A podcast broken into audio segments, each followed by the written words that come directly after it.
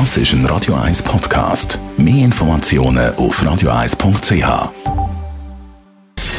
Gesundheit und Wissenschaft auf Radio 1. Unterstützt vom Kopfwehzentrum Irlande Zürich. www.kopfwww.ch Wie viel Wasser soll man trinken? Da hört man ja verschiedene Empfehlungen von 1,5 Liter bis 2 Liter pro Tag. Eine japanische Studie sieht die Empfehlung jetzt von 2 Liter am Tag Wasser trinken, was es in vielen Ländern gibt, sehr kritisch.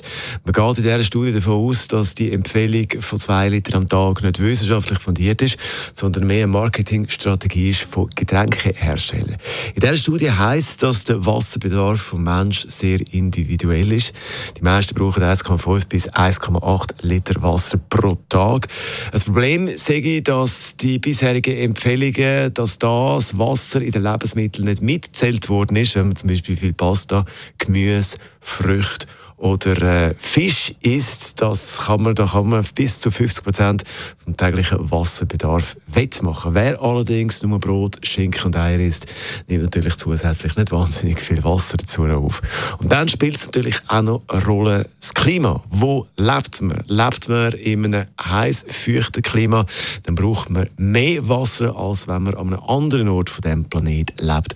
Und dann kommt es eben natürlich auch noch darauf an, was man macht. Menschen, die wahnsinnig viel Bewegung Bewegung haben, wahnsinnig viel Sport machen, brauchen natürlich mehr Wasser als die anderen. Das also neue Studie zum Thema Wasser trinken und äh, Dancing in the Dark heißt der Song, den wir jetzt spielen.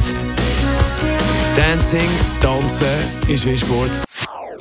Das ist ein Radio 1 Podcast. Mehr Informationen auf radio1.ch.